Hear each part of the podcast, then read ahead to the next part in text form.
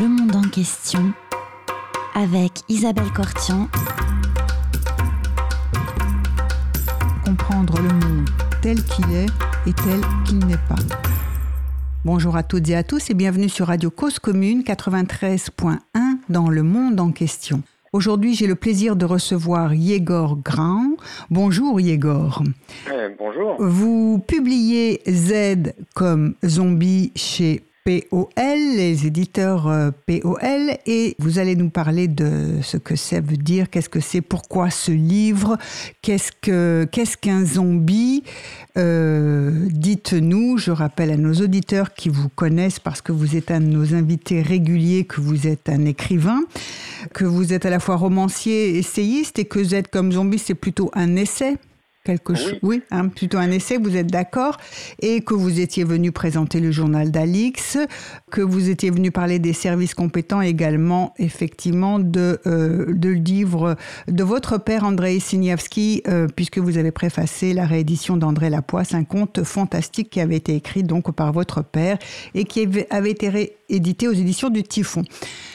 Yegor Grand, euh, Z comme zombie. Qu'est-ce que c'est qu'un zombie? De quoi nous parlez-vous? Et pourquoi avez-vous euh, décidé d'écrire euh, ce, cet essai? Eh ben, Écoutez, je parle de la Russie aujourd'hui, mais pas de la Russie telle qu'on la voit dans les médias français, c'est-à-dire on parle surtout de Poutine, de Lavrov et de toute la bande des oligarques. mais plutôt du peuple, c'est-à-dire la partie émergée de l'iceberg, immergée pardon, de l'iceberg, c'est-à-dire ces gens qui soutiennent Poutine, au-delà du soutien à Poutine, qui ne souhaitent plus qu'il y ait d'Ukraine, oui. qui pensent que l'Ukraine euh, devrait être absorbée euh, dans la Sainte Russie. Euh, et qui, enfin, ces gens-là existent, ils sont très nombreux, ils sont sans doute plus de la moitié euh, des Russes. Oui. Euh, toutes les enquêtes en fait convergent vers cette euh, vers ce chiffre entre 60 et 70 oui. de gens soutiendraient Poutine. 25% seraient indifférents et 15% seraient opposés. Oui. Alors donc moi ce qui m'intéressait c'était justement ces gens qui soutiennent soutiennent Poutine. alors il serait bien trop comment de ne pas les voir. Dans ce cas-là, en fait, le raisonnement serait le suivant il suffit qu'il n'y ait plus Poutine pour que tout revienne, pour que la paix revienne. Euh, malheureusement, ce raisonnement qui est très confortable hein, ne, ne, fonctionne pas vraiment parce que, parce que, en fait, euh, le peuple, je dirais, profond, et ce, quelles que soient les tranches d'âge, hein, quels que soient Mhm. aussi euh, les lieux de résidence, aussi bien les capitales que la province, et même euh, le niveau euh, des études, euh, tout cela euh, montre que le soutien en fait à l'opération militaire spéciale, à cet euphémisme, Oui. euh, est massif chez les Russes.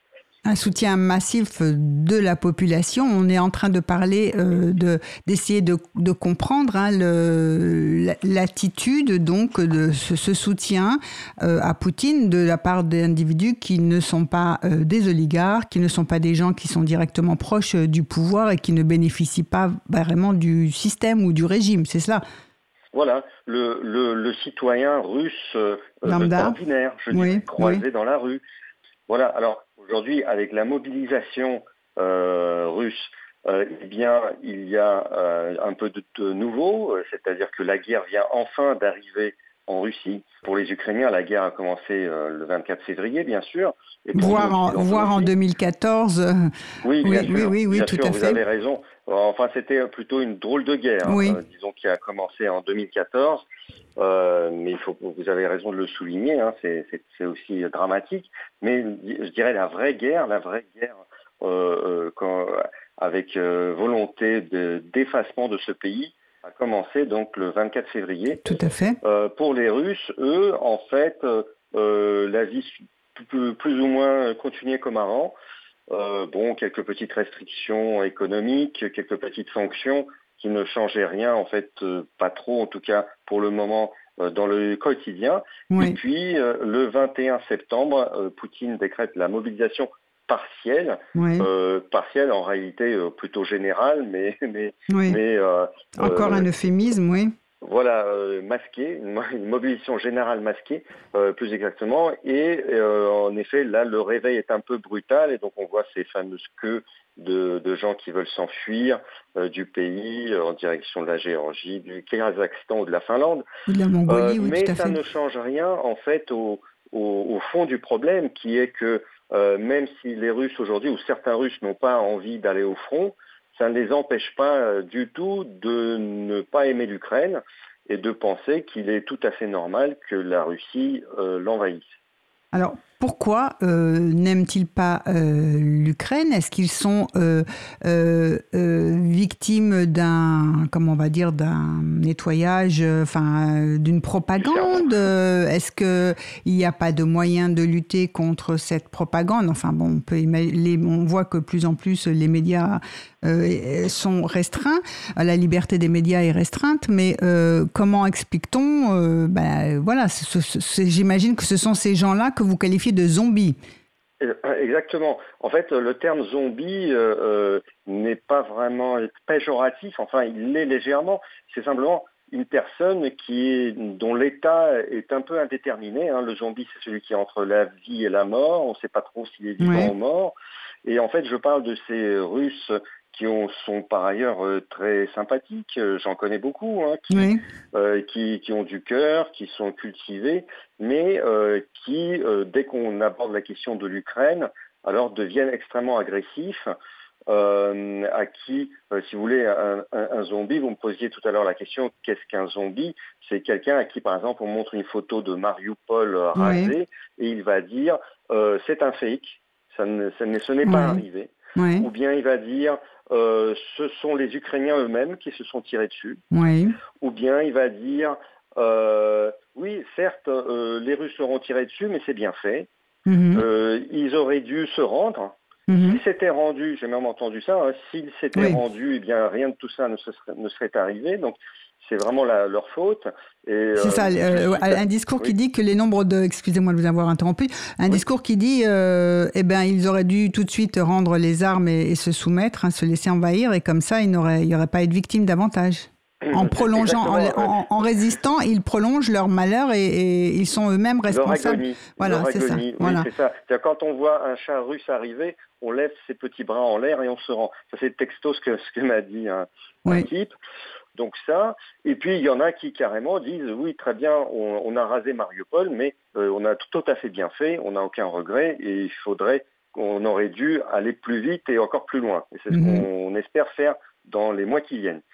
Euh, donc voilà, tout ça, tout ça, voilà toutes les nuances du zombie.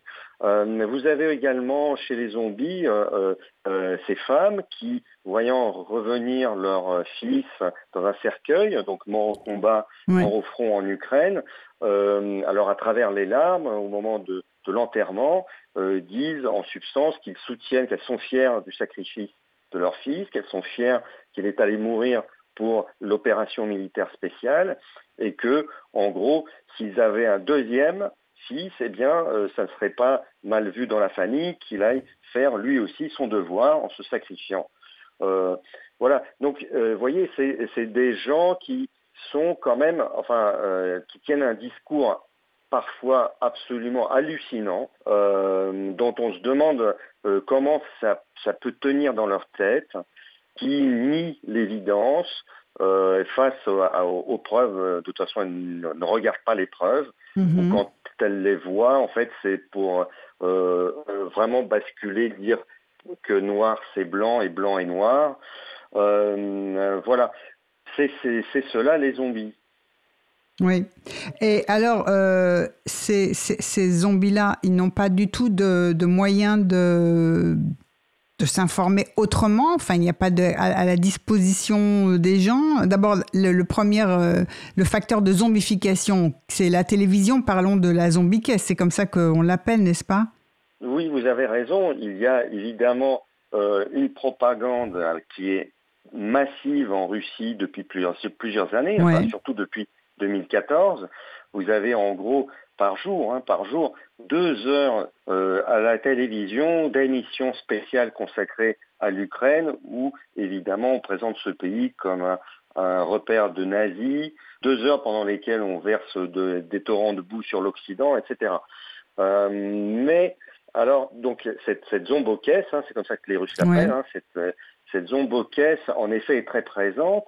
Euh, mais alors, il y a quand même, et on serait plutôt, euh, comment dire, c'est assez tentant, hein, encore une fois, de rejoindre une zone de confort et de, se, de nous dire que c'est cette propagande qui a manipulé Oui. les cerveaux. Et bon, on- il suffirait alors de débrancher euh, la zombocaisse, euh, de, de changer de discours pour que tout revienne euh, comme avant. Il y a deux problèmes avec ça, c'est que premièrement cette propagande, alors elle est vraiment grotesque, elle ne cherche pas à faire vrai. Euh, je vais vous citer un exemple.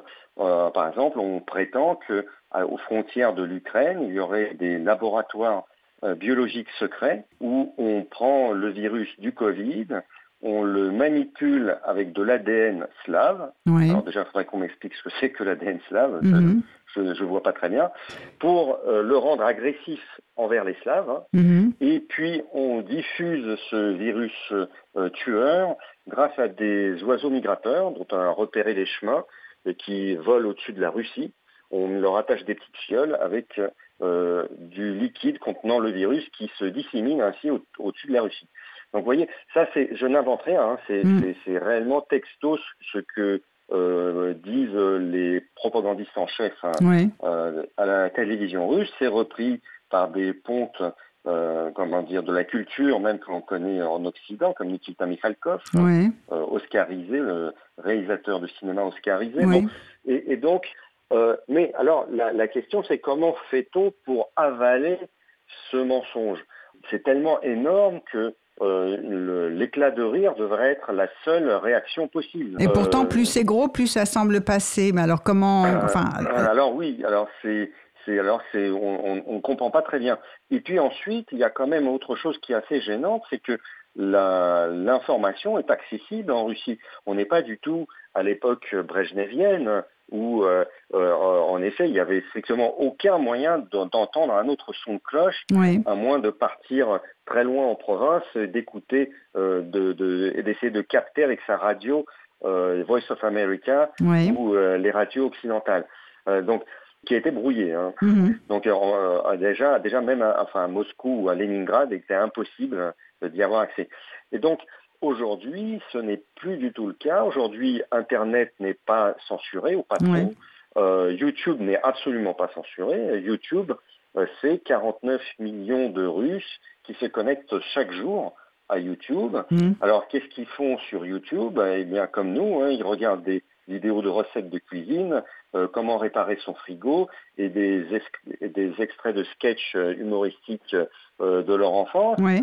Mais sur YouTube, vous le savez bien, il y a, on a accès à toute l'information sur- objective aussi sur l'Ukraine. On voit ce qui s'est passé à Boucha. On peut entendre Zelensky. On peut, entendre des, on peut entendre des journalistes russes indépendants, hein, un peu Oui. dissidents, À qui- l'extérieur, qui, ont, qui- qui, qui ont dû qui quitter. racontent. Oui. Et donc, euh, la, comment dire, les Russes sont accros à Internet, sont accros à YouTube, mais ne regardent absolument pas ou ne souhaitent pas euh, regarder ces, ces sources d'information. Ils préfèrent les ignorer.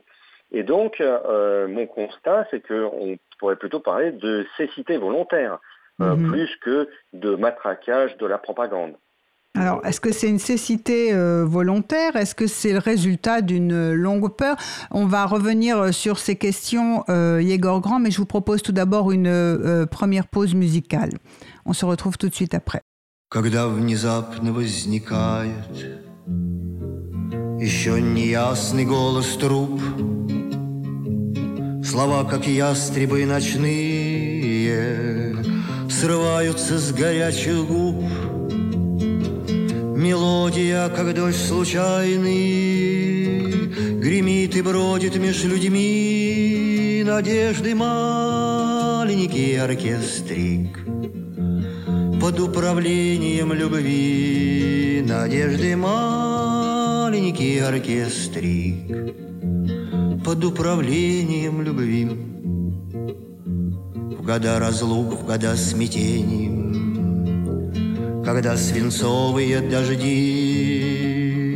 Лупили так по нашим спинам Что снисхождения не жди. И командиры все охрипли, Тогда командовал людьми надежды маленький оркестрик.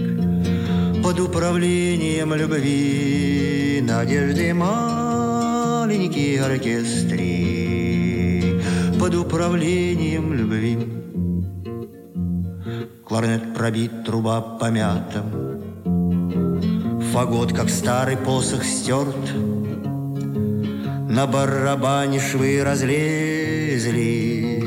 Но кларнетист красив, как черт Флетист, как юный князь, изящен И вечно в сговоре с людьми Надежды маленький оркестрик под управлением любви надежды маленький оркестрик под управлением.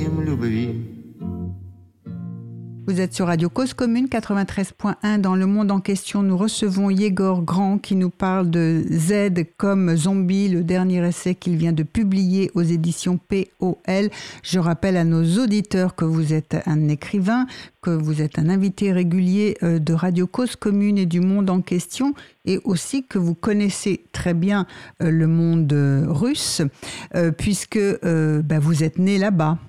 Euh, oui, je suis né là-bas, mais ça c'est pas une condition. C'est pas une condition nécessaire et suffisante, euh, mais enfin en tout cas ça explique qu'il euh, y a quand même, en dehors de, évidemment, on peut tous s'interroger sur ces questions-là, mais vous avez des, vous avez pu observer de très près ces réactions. C'est pas simplement des des, des des sources de seconde ou troisième main. C'est ce que je voulais dire.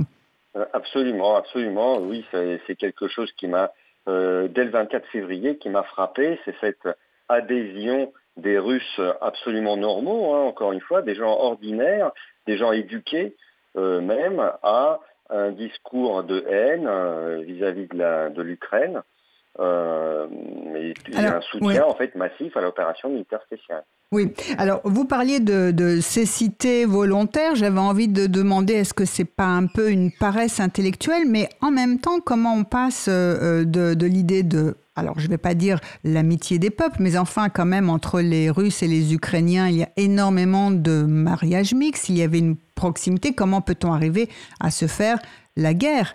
Et, comment euh, donc peut-on vouloir, y compris la destruction? On peut comprendre euh, une espèce de supériorité sentiment grand russe qui se sentirait supérieur euh, aux autres nationalités, pas seulement à l'Ukraine, mais à l'ensemble des autres nationalités qui composaient entre, autrefois l'Empire russe et puis l'Union soviétique. Mais tout de même, se faire la guerre, se détruire alors qu'on prétend être frère, ben oui, vous avez raison, ça paraît absolument fou.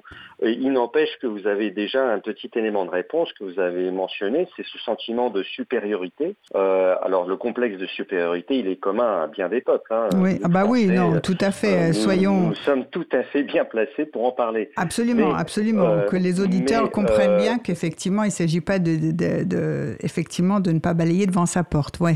C'est ça. C'est ça. Mais simplement, ce complexe de supériorité, alors chez les Russes, il est un petit peu différent. Et donc, je parlerai plutôt du complexe d'unicité. C'est-à-dire que les Russes ont le sentiment d'être un peuple, peut-être pas élu, mais alors euh, un peu comme si, quand même, choisi, euh, unique. Alors, euh, cette unicité, elle est d'abord évidemment géographique. c'est le plus grand pays du monde et de loin. On se demande, devant cette immensité, où s'arrêtent les frontières de la Russie. Tout à fait c'est comme l'univers, enfin. Mhm. Tout à fait. Les frontières de l'univers ne s'arrêtent nulle part. Donc les Russes ont ce sentiment que, devant habitant cette euh, immensité, eh bien, euh, il est tout à fait naturel que les pays limitrophes, en tout cas, soient aussi sous l'influence, hein, comme si c'était un trou noir, en fait, mhm. avec sa, une gravité supérieure à la moyenne, qui attirerait naturellement hein, tous les pays euh, limitrophes. D'ailleurs, juste pour l'anecdote, la devise des, troupes euh, aéroportées euh, russes, c'est que les frontières de la Russie ne s'arrêtent nulle part. Donc, quand vous entrez euh, dans une caserne avec des parachutistes à l'intérieur, eh bien, il y a ce, slogan qui vous accueille à l'entrée. Donc, vous voyez, c'est réellement, bon, déjà, on sent une petite agressivité, hein, et puis aussi, déjà d'emblée, une, volonté, comment dire, de se demander où seraient les frontières de la, Russie, de les repousser euh, assez loin. Euh, il y en Oui. a qui, qui, qui remettent sans arrêt sur le tapis, par exemple, le fait que l'Alaska ait été vendu aux, euh, aux États-Unis euh, donc euh, vers le- dans la deuxième moitié du 19e siècle, Tout à fait. eh bien que que ce que ce que ce morceau de terre est naturellement russe et qu'il faudrait songer à le récupérer. Oui. Après avoir récupéré l'Ukraine, on récupérera l'Alaska. Donc euh, donc donc ça déjà euh, donc une sorte de, de comment dire d'impérialisme, hein, il n'y a pas d'autre mot, euh, Oui. euh, qui se nourrit de la de la présence des autres pays limitrophes comme étant autant de, de morceaux de choix à, à prendre. Mhm. Ensuite, il y a la langue russe et la culture russe. Oui. Alors, depuis très longtemps, hein, j'observe que même chez mes, chez mes amis russes libéraux, Oui. euh, on passe son temps à comparer l'épaisseur des dictionnaires et on me dit sans arrêt, mais regarde, il y a si peu de mots en français alors que le russe est tellement riche, tellement beau et en plus servi par des écrivains absolument de premier plan. Euh, Dostoïevski, Tolstoï, Tchekhov, Pushkin, bon, etc., etc. Et, et alors bon, on- avant je ne faisais pas trop attention à ces remarques, hein, oui. Oui. Oui. euh, mais ensuite, je me suis aperçu que dès que dès que dans les pays limitrophes, encore une fois, dans les pays baltes ou en Ukraine ou en Pologne, dès qu'on enlève une statue ou on change un nom de rue et qu'on remplace Pushkin par autre chose, oui. euh, parce que vous savez que dans tous ces pays, il y a beaucoup de, de statues de Pushkin. Tout comme à il y. Il avait des statues, statues de Lénine. hein, aussi, oui. L'Union soviétique hein, qui a un petit peu euh, imposé ses, ses icônes un peu partout. Oui. Eh bien, eh bien, même mes amis libéraux étaient outrés et disaient mais quand même, Pushkin, c'est un immense poète. Pour quelle espèce de raison est-ce qu'on enlèverait son nom euh, d'une rue Euh. C'est absolument lamentable. Moi, j'avais du mal à comprendre cette réaction euh, parce que je me disais bon, ben, finalement, si pour nous Français, si quelqu'un, je sais pas, à Bruxelles, on change le nom d'une place Montaigne en une place autre chose, en fait, euh, j'imagine qu'on on, s'en- on s'en ficherait. Enfin, ça, ça n'aurait- ça ne ferait même pas euh, une petite brève euh, dans les journaux. C'est leur, leurs oignons et puis ils, ils appellent euh, leur rue ou leur, leur place ou leur statut de la manière qu'ils veulent. Mais pour les Russes, non. Il y avait quelque part, ils subissaient comme ça, ils ont l'impression de subir une humiliation culturelle très étrange euh, du fait de cette supériorité de la langue russe. Euh, alors, il y a même, euh, dans certains cas, alors c'est rare, mais c'est un peu pathologique, mais ça vous montre l'idée, hein, l'orientation en général, c'est que euh, on- il y a des gens qui prétendent que le russe est à l'origine de toutes les langues parlées dans le monde. Oui. Ce serait en quel- en quelque sorte une proto-langue. Oui. Euh, donc aussi bien les dialectes de l'île de Pâques que les hiéroglyphes égyptiens, Oui. que le japonais, etc., seraient dérivés en fait du russe. Mhm. Euh, Il y, a, il y a un type qui a écrit un livre là-dessus en prétendant que les, les Étrusques, euh, comme dans le mot étrusque, hein, vous entendez russe, étrusque, Oui. Et euh, eh bien que les Étrusques sont des dérivés des, des Russes, euh, alors Ouais. très anciens. Et alors bon, on pourrait se, se dire oui, tout ça c'est un délire euh, panslaviste euh, qui ne prête pas à conséquence, sauf que Oui, déjà ou, ou extrêmement marginal, on pourrait, parce que bon, je pense que genre, un peu dans tous les peuples, comme vous l'avez sou- souligné tout à l'heure et dit, et on le redit, effectivement, il y a euh, souvent euh, un- une partie de la de population, un pourcentage minime, qui a de ce genre de, de délire mégalomaniaque ou ultranationaliste, de Absolument, supériorité. de, oui, Vous sauf avez que. raison, sauf que dans ce cas, dans ce cas, Alexandre Solzhenitsyn lui-même, hein, qui est quand même une référence morale euh, et culturelle absolument majeure, Alexandre Solzhenitsyn lui-même a euh, repris cette, euh, cette théorie, a, a envoyé une lettre à l'auteur donc en question, en le félicitant de sa clairvoyance. Euh, et donc on se dit qu'à partir de ce moment-là, si vous voulez, ces idées qui nous semblent complètement farfelues, Ouais. imaginez le russe à l'origine du dialecte de l'île de Pâques, Ouais. euh, euh, eh bien, ces, ces théories complètement farfelues, en fait, s'incrustent euh, d'une façon ou d'une autre dans la, la psyché du peuple et petit à petit se forme l'idée d'une d'une supériorité naturelle Ouais. en fait de la Russie. Et enfin, je dirais, pour, euh, pour faire le tour hein, de ce complexe Ouais. de supériorité très particulier russe, il y a la supériorité historique. Ouais. C'est-à-dire que les Russes sont persuadés que leur histoire, alors c'est vrai, elle n'a pas été facile, hein, on ne peut pas dire qu'ils étaient dégâtés, mais euh, que cette, cette, accumulation de souffrances absolument inouïe, euh, dont le XXe siècle est vraiment euh, parlant, eh bien, leur donne, leur donnerait une sorte de droit moral à imposer leur volonté par, les, par le sacrifice. Ils ont été capables de subir ces sacrifices et donc et donc, en réaction, ils devraient être capables euh, d'avoir leur mot à dire sur toutes les grandes décisions géopolitiques euh, de ce monde. Mhm. Euh, voilà en gros ce qu'on peut dire de ce complexe de supériorité très particulier. Ils ne se sentent pas supérieurs en intelligence, en force, voilà, mais ils se sentent supérieurs aussi dans leur capacité à encaisser la souffrance. ce qui est assez étonnant. C'est presque, c'est presque du masochisme. Euh, et euh, cette capacité de souffrance est supposée bien euh, infiniment supérieure chez les Russes que chez nous occidentaux, qui, qui comme s'imaginent, baignons dans la félicité des jours bienheureux, voilà, dans la, dans la, dans la tiédeur en fait de la médiocrité, alors que eux seraient capables de, de, subir sans peine famine et autres euh, source de, malheur. Oui, alors effectivement, il y, a, aussi une façon, quand vous parlez de, supériorité, de, culture euh, ou de mission particulière que la Russie a et, dans le monde, qui lui donne euh, effectivement cette supériorité, il y a aussi une critique de l'Occident on va dire, qui, qui serait matérialiste, alors que eux ne seraient pas aussi matérialistes, n'est-ce pas, que le que l'Occident, c'est ça? Et, en même temps, et en même temps, il y avait aussi, mais déjà depuis le temps de peut-être de, des tsars et, de l'Union soviétique ensuite, une sorte de complexe obsidional, c'est-à-dire qu'on pensait tout le temps que le monde entier est contre nous, on est assiégé. Et donc il faut toujours effectivement se protéger, d'où aussi euh, on a besoin de, de, de, glacis autour de nous et d'une étendue euh, géographique la plus grande possible pour pouvoir être le plus loin, euh, enfin repousser au plus loin les ennemis. Oui, alors le côté forteresse assiégée, ça c'est tout à fait vrai. Euh, c'est dû aussi à la richesse euh, de, ce pays. Euh, c'est un des pays les plus riches, peut-être même le pays le plus riche au monde par ses ressources naturelles. Et, et, donc, je ne sais, au lieu de, au lieu de profiter et de faire profiter leur population de ces richesses, on a l'impression qu'ils passent leur temps à se demander comment les autres pays vont faire pour leur voler leur richesse. Donc, c'est assez étrange. Euh, mais euh, euh, vous avez raison aussi en disant que il y a un mépris hein, pour l'homme occidental chez les Russes, parce que nous, on vit dans le présent. On vit, nous en Occident, on vit pour cultiver son jardin, hein, pour comment dire le bonheur du, du présent, le petit du bonheur consommateur. Du, quotidien consommateur. Et alors que les Russes, eux, s'imaginent être, comment dire, appelés par une force mystique à faire des, choses immenses.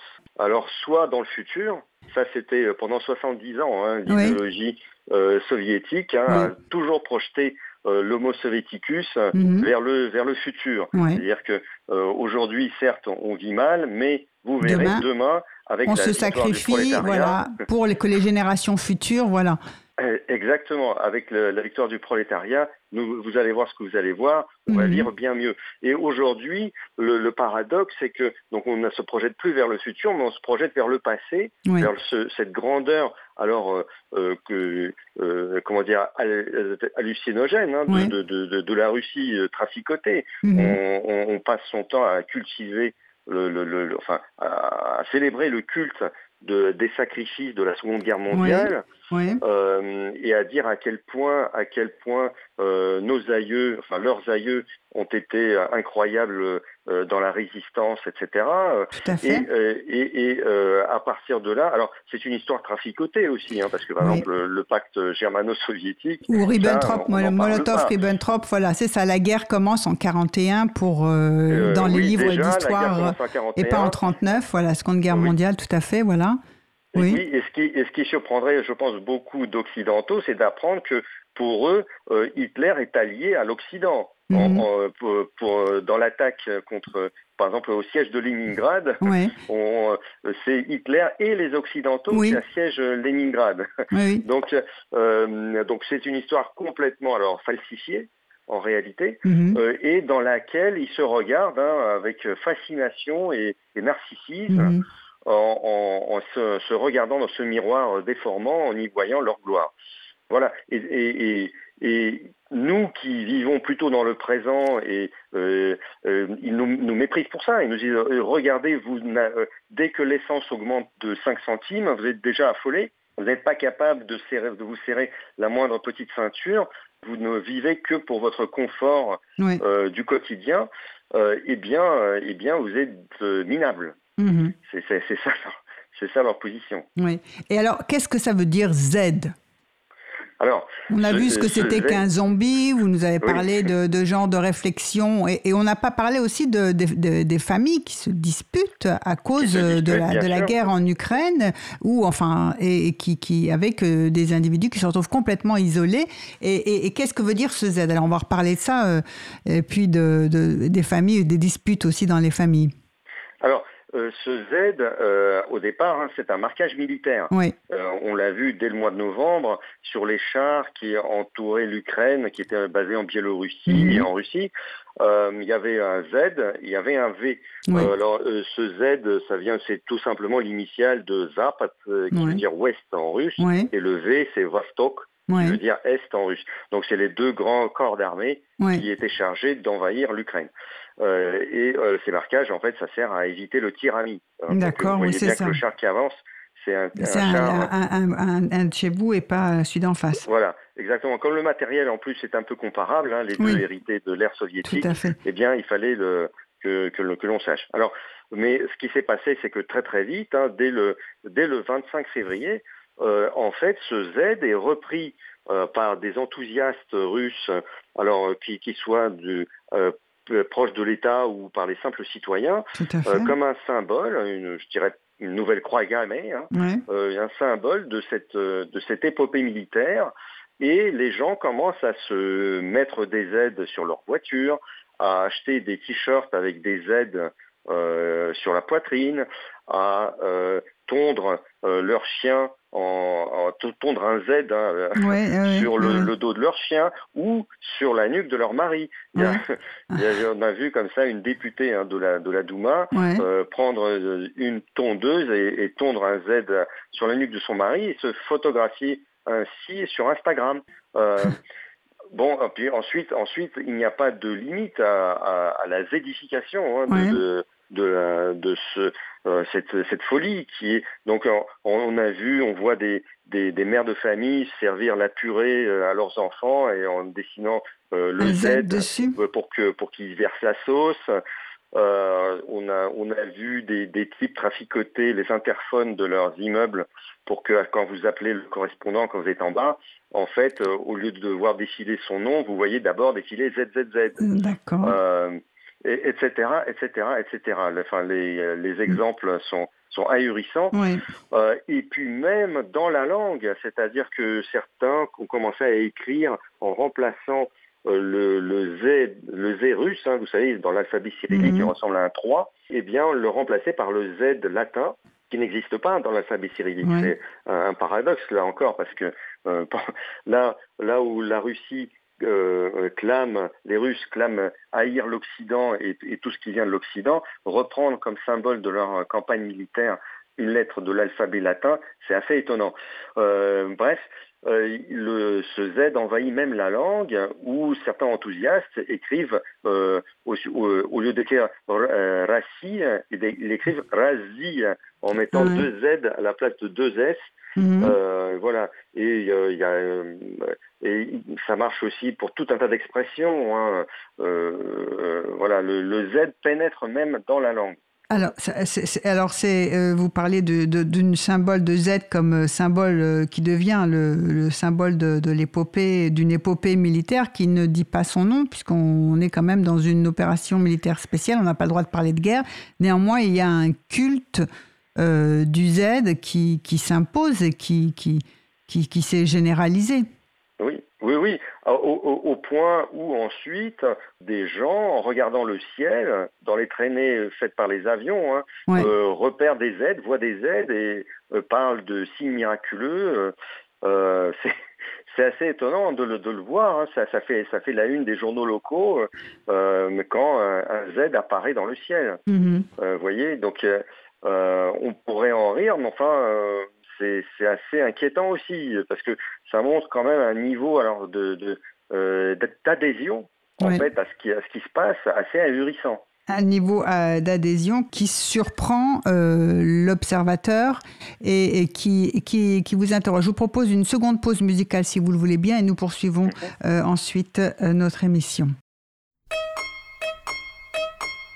Cause commune à Paris, 93 ans en FM et sur le bloc 9A du DAB+. Sommeillant, je vois la nuit des crimes lourds où l'on saigne.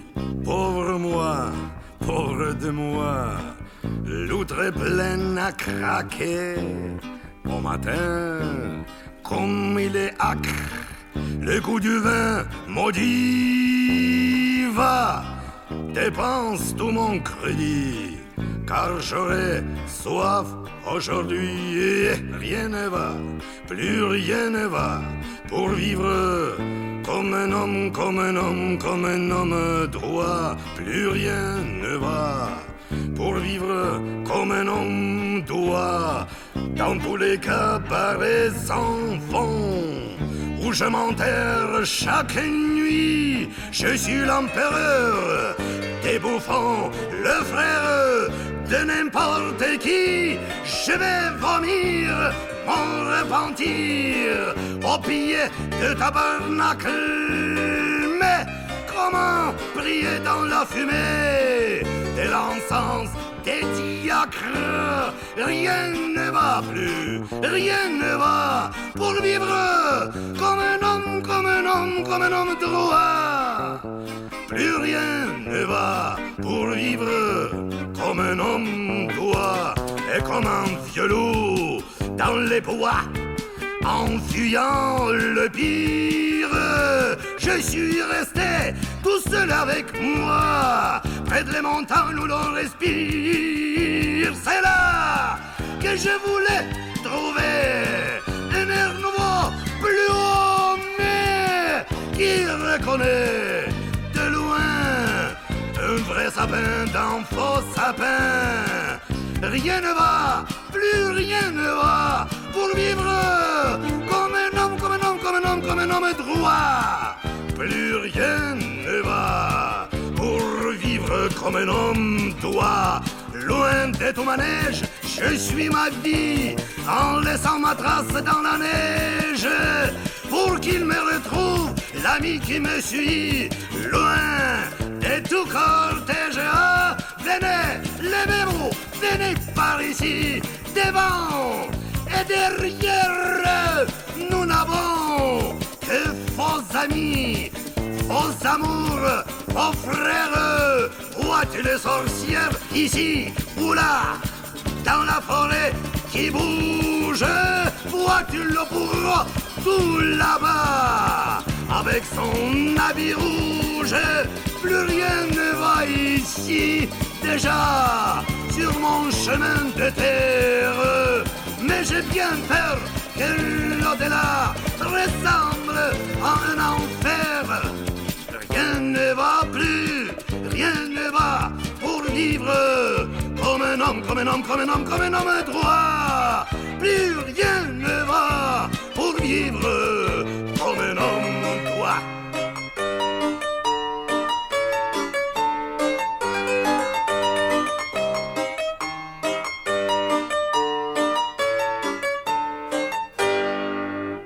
Vous êtes sur Radio Cause Commune 93.1 dans le monde en question. Nous recevons Yegor Grand qui vient de publier Z comme zombie. Nous parlons euh, des Russes, du citoyen ordinaire qui euh, adhère euh, à, à, la propagande ambiante, qui soutient Poutine, qui soutient la guerre en Ukraine, qui et, et, comme dans, dans cette, espèce de, de, fuite en, en, avant, on a l'impression aussi de, de, de, nager dans une sorte de discours aussi qui est parfois délirant. Alors on a vu qu'on parlait, il y avait beaucoup d'euphémismes dans la langue, n'est-ce pas? Ne serait-ce qu'on ne veut pas dire guerre, mais on va dire opération militaire spéciale, voire mhm. opération humanitaire. On voit qu'on parle aussi par hyperbole. Tout ce traitement de l'actualité par le langage, alors qu'on est supposé penser dans les mots et par les mots, qu'est-ce que ça inspire à un écrivain, Yegor Grand? Ah bah Forcément, euh, moi euh, qui adore collectionner les mots, euh, j'allais dire j'étais servi. oui. donc, mais et effrayé aussi. Oui. donc tous ces tous ces tous ces mots qui se qui maintenant s'écrivent avec une orthographe nouvelle en remplaçant le Z euh, russe par le Z latin. Euh, toutes les tous les, espèces d'euphémismes pour remplacer la guerre, etc. Mais hum, au-delà de ça aussi, euh, la sensation que aussi les objectifs de cette guerre changent au jour le jour. C'est-à-dire que un, jour l'objectif est de libérer l'Ukraine, l'autre jour, le jour suivant, c'est de protéger nos frontières, le jour suivant, c'est bah, de, chasser les nazis. Chasser les nazis, euh, oui. oui, euh, donc, euh, et, ça, ça change chaque jour. Enfin, il n'y a pas d'objectif, en fait, à cette guerre. bah, on se trouve un peu dans un monde constamment, enfin, dans, en, mouvement, en perpétuel mouvement. Enfin, on, se souvient de certaines choses de, de Adolf, de à Huxley, et puis de, et, certaines analyses aussi de Hannah Arendt euh, sur effectivement, c'est, enfin, quand elle analysait euh, ces partis politiques qui se, enfin, cette vérité qui change tout le temps ou euh, les objectifs qui peuvent changer beaucoup tout le temps. Oui, oui, et, sans, sans même essayer d'avoir une logique ou, ou d'être crédible. C'est-à-dire que les, les, choses sont annoncées comme ça du jour au lendemain. On est vraiment chez Orwell et, euh, et, la population qui en fait adhère tout à fait volontiers à, à chaque nouvelle euh, hypothèse, à chaque nouvelle euh, justification pour aller euh, tuer de l'Ukrainien.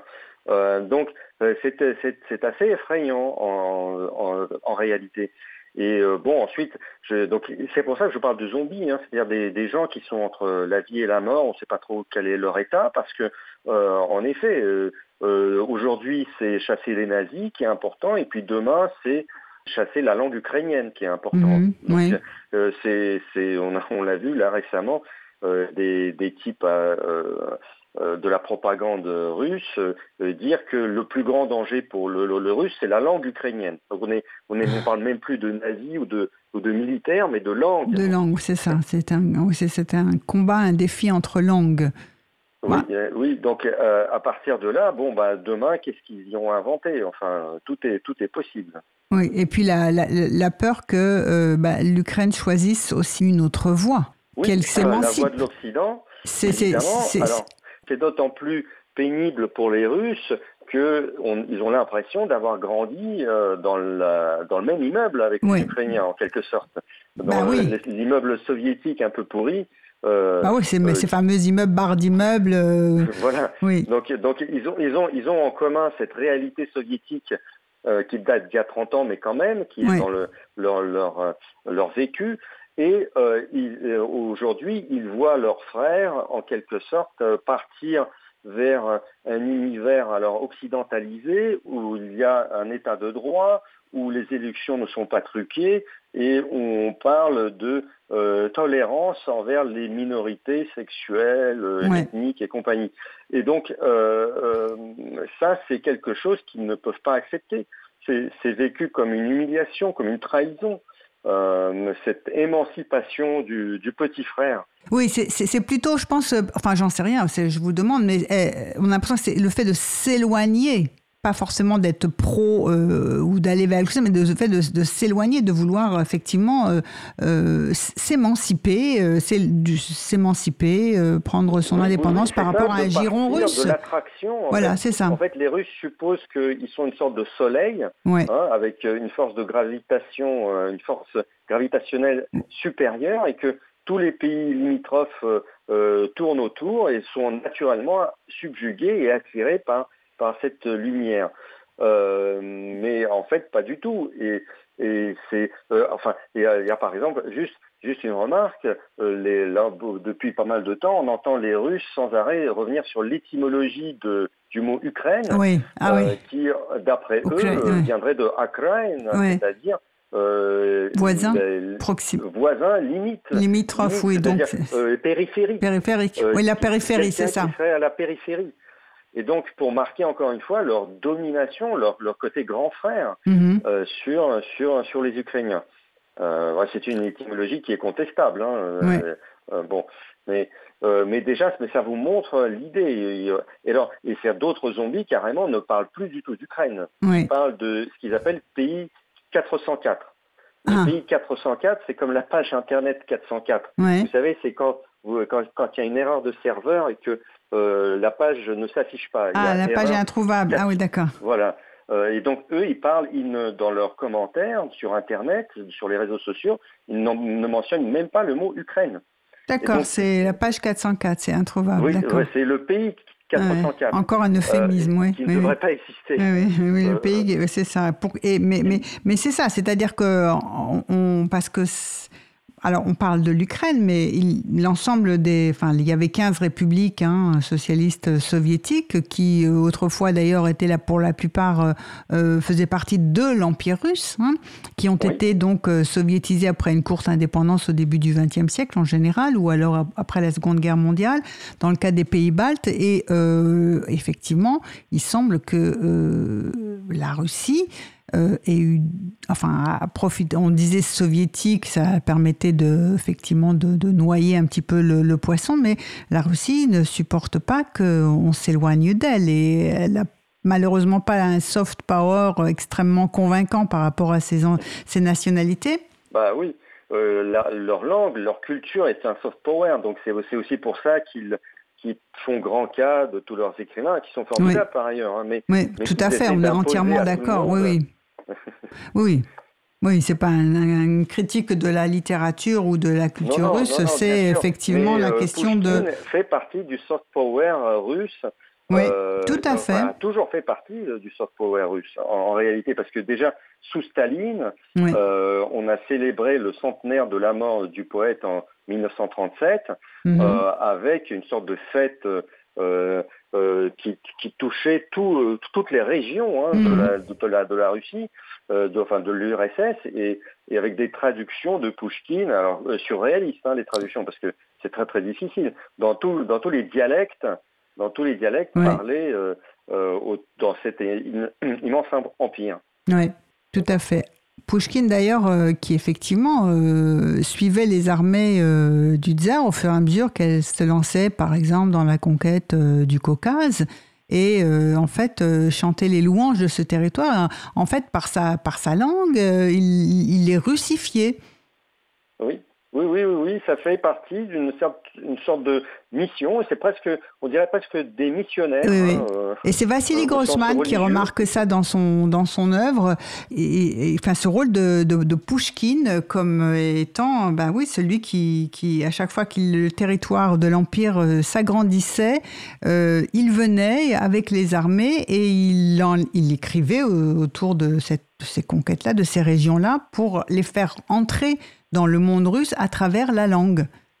Oui, oui, et puis ensuite, plus tard, bien sûr, bah, on y plantait une statue de Pouchkine. Ah bah, bien on- entendu. des rues Pouchkine, des lycées Tout à fait, Pouchkine tout à fait, tout à fait, tout à fait. Alors, euh, qu'est-ce que euh, vous pensez euh, que ce zombie va devenir? Est-ce qu'on peut euh, sortir de cette espèce de, de léthargie? Est-ce que, est que vous pensez que la mobilisation, vous avez dit tout à l'heure, oui, effectivement, les gens ne veulent pas aller mourir pour l'Ukraine, hein, mais ou pour la Russie, enfin en Ukraine, mais c'est pas pour autant qu'ils ils, ils pensent à s'enfuir à titre personnel s'ils le peuvent, mais c'est pas c'est pour ça. autant que euh, ils sortiraient de cette espèce de, de, de torpeur ou paresse ou cécité intellectuelle. Oui, oui, absolument, vous avez raison. La- ce que, vont- que vont devenir les zombies, ça c'est la- le grand mystère. hein. Oui. Alors déjà, déjà, il faudrait, il faudrait quand même euh, pour nous tous hein, et pour l'Ukraine surtout que que l'on arrête euh, les les Russes et qu'on les qu'on les batte militairement sur le sur le terrain. Oui, Euh, c'est plus ou moins quand même le mois de septembre a été plutôt bon de ce côté-là. Hein. On a vu les Ukrainiens avancer dans leur contre-offensive. Espérons que ça dure et que ça s'amplifie. Euh, maintenant, euh, même, euh, même après une victoire euh, militaire, euh, euh, eh bien, ça ne sera pas évident de, de reformater le zombie ou de, de, de le, de le, comment dire, il suffira pas juste de lui montrer les massacres de Butcha et de Ouais. Mariupol rasé, etc., pour qu'il comprenne euh, toutes, euh, toutes les, les, les, les manipulations abyssales euh, dans lesquelles il a, il a marché. Tout simplement parce que, parce que, euh, comment dire, on a, c'est jamais agréable hein, de se retrouver euh, confronté à, à, à sa déraison. Oui. Et, euh, et donc je, ne, je, je, je suis plutôt pessimiste pour, euh, disons, à, à, à court terme. hein. Le, Oui. le, le zombie, il ne suffit pas de lui dire que, que c'est Poutine qui était méchant et, et les Ukrainiens les, les gentils pour qu'il adhère immédiatement à, à ce- cette nouvelle vision du monde. Oui. Donc en fait, on ne sait pas. C'est- C'est-à-dire que là, avec la, la mobilisation, en effet, la guerre a- commence à les, à les percuter. euh, Mhm. euh, assez violemment et enfin, enfin dans leur euh, vie quotidienne. Euh, mais on a vu aussi, par exemple, j'ai- des amis qui m'ont rapporté que à la frontière de la Géorgie, euh, donc vous savez, il y a une queue de, de Oui. plusieurs milliers de véhicules hein, qui attendent du euh, Nord, oui, la tout à fait, frontière oui. De, s'enfuir de Russie. Et euh, il y a un type qui euh, sur, sur sa voiture avait un Z, mais il l'a enlevé Mhm. précipitamment, il l'a enlevé, et euh, mais les, les gardes frontières euh, géorgiens ont vu la trace laissée par le scotch Ouais. sur une vitre sale, et il y avait le Z, et Ouais. donc ils lui ont dit, mais attends, euh, euh, en gros, qu'est-ce que tu viens faire ici, toi qui soutiens, euh, toi qui soutiens Poutine? Et, donc le type euh, euh, n'a pas été autorisé à pénétrer en Géorgie. Et, euh, à la suite de ça, il a publié un post sur son compte Telegram en disant oui quand même c'est inadmissible. Il faudrait que après qu'on ait réglé le compte à l'Ukraine, qu'on aille dénazifier la Géorgie. Donc Tout en Euh, fuyant la mobilisation. tout en fuyant la mobilisation en Géorgie. Oui. Vous voyez Oui. Donc euh, euh, c'est tout ça pour dire qu'on n'est pas rendu. Oui. C'est-à-dire que dans ces masses de gens qui s'enfuient, il y a en effet quelques personnes tout à fait honorables et sympathiques qui ne veulent pas tomber, qui ne veulent pas mourir pour Poutine ou tuer d'autres Ukrainiens, mais il y a aussi tout à fait euh, de, de gens, euh, euh, une flopée de gens qui juste ont peur de la guerre. hein. C'est Tout à c'est fait. bête que ça. Ouais. Et, et- et donc, Sans moi, pour autant, sens, effectivement, exemple, passer- oui. on- euh, je ne sais pas si vous avez peut-être entendu euh, l'Allemagne qui dit oui, il faut accepter tous ces gens qui s'enfuient de Russie. Moi, je serais beaucoup plus euh, méfiant. Mhm. En fait, je, je, je ne vois pas trop pour quelle raison on accueillerait comme ça systématiquement tous ces tous, tous ces jeunes gens qui ne veulent pas partir à la guerre, euh, tout simplement parce que parmi ces jeunes gens, vous avez tout un tas de gens qui sont anti-ukrainiens. Mhm. Euh, donc euh, bon, c'est pas évident. Ouais. Ouais, ouais.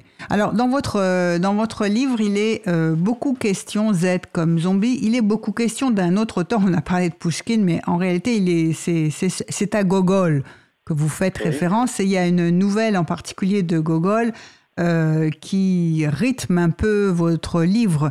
Euh, ça s'appelle Une effroyable vengeance. Est-ce que vous euh, nous pouvez nous parler un peu de cette nouvelle et en quoi elle serait en... oui, de ce texte? c'est un texte formidable. C'est un des textes les plus effrayants que j'ai jamais lus.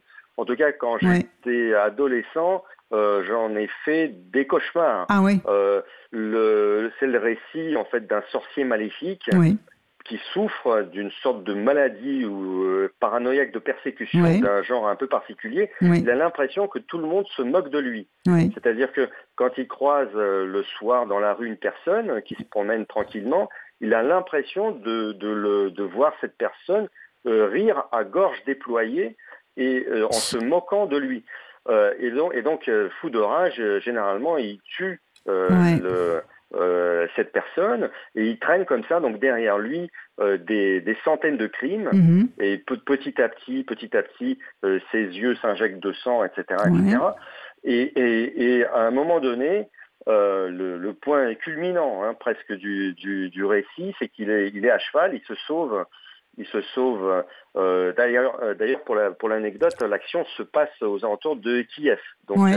C'est, assez, c'est Ouais. assez troublant.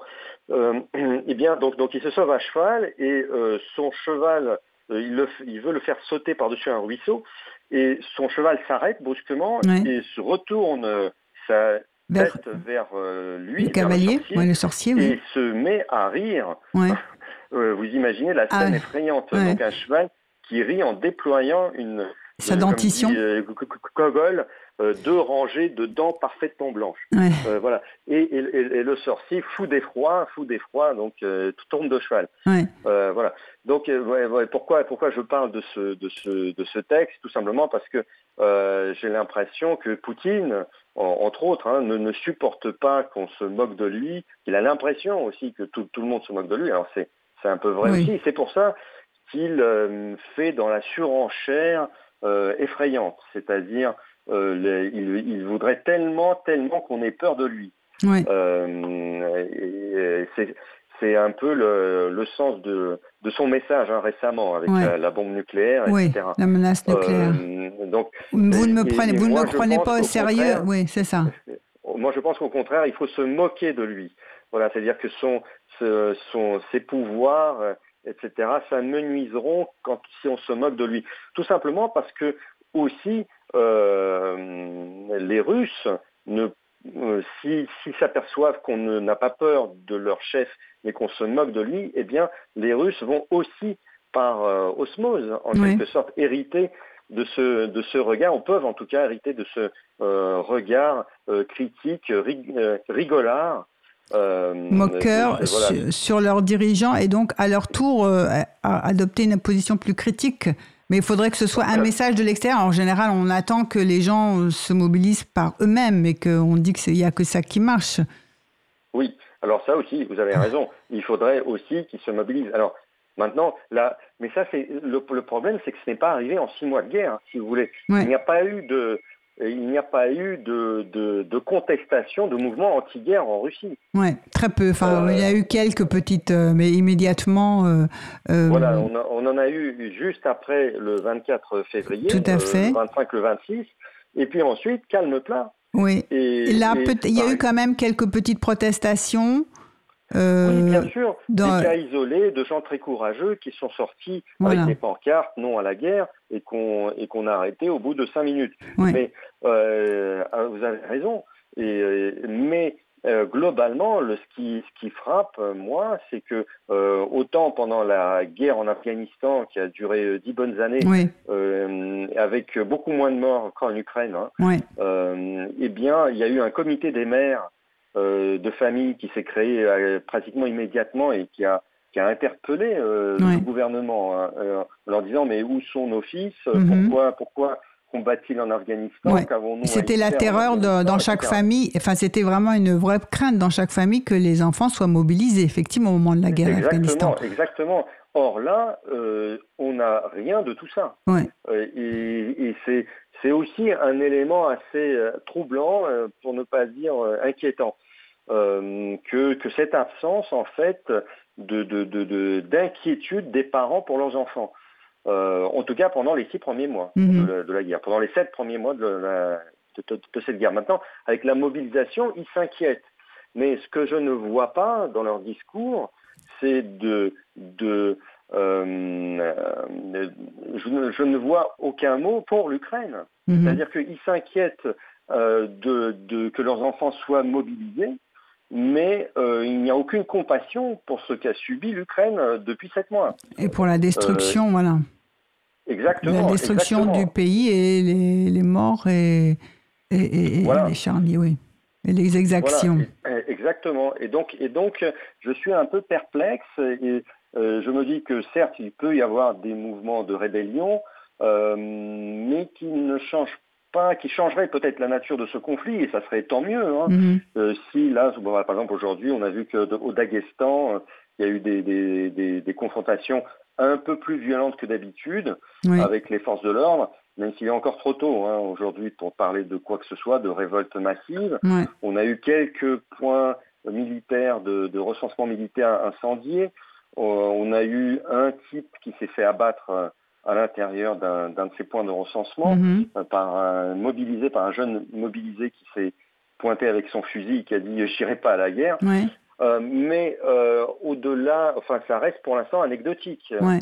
Euh, donc on a vu aussi des Oui. mobilisés partir, euh, pas la fleur au fusil, parce que c'est pas la tradition des Russes, mais je dirais euh, les lèvres au flacon de vodka, ouais. euh, dans une beuverie joyeuse, partir au front. Mhm. Donc je ne je n'ai pas, je ne vois pas encore pour l'instant. hein, ça peut. Oui, on a vu des, des protestations, mais parce que on était mobilisés à tort. Euh, on avait passé l'âge où on était exempt de, et donc on protestait parce que c'était, d'ailleurs ça donnait lieu à une réaction très forte de la part des autorités en disant qu'il fallait que la mobilisation se passe correctement, effectivement sans erreur. Mais c'était pas Oui. contre le fait de mobiliser ou d'aller à la guerre, mais c'était parce qu'effectivement il y avait des erreurs, dans des, des loupés dans les noms euh, et les convocations, ou alors qu'elles étaient données à 2 heures du matin. Oui, c'est ça. On a vu euh, un chirurgien de 59 ans, père de trois enfants et, et lui-même diabétique, euh, Oui. appelé au front. Oui. Enfin, et le type s'est pointé donc à son point de recensement militaire et euh, il a été embarqué dans les deux heures qui a suivi. Il était déjà embarqué vers euh, vers l'Ukraine. Oui. Donc bon, alors donc ils, ils ont ils ont ces mais mais ça ça ça, ça arrive pourquoi? Ça arrive de- bon d'une part parce que la Russie est un pays quand même relativement bordélique. Hein, c'est ce qui- fait partie et de son charme, Le- le côté oui. de sa malédiction. Le pays des Euh, services compétents, quand même. Voilà, exactement. Euh, mais, euh, mais en plus, ça, montre que, en réalité, hein, derrière cette mobilisation partielle, Ouais. la réalité, c'est que, c'est que les ordres sont de mobiliser tout ce qu'on peut trouver, tout Absolument. ce qu'on peut attraper.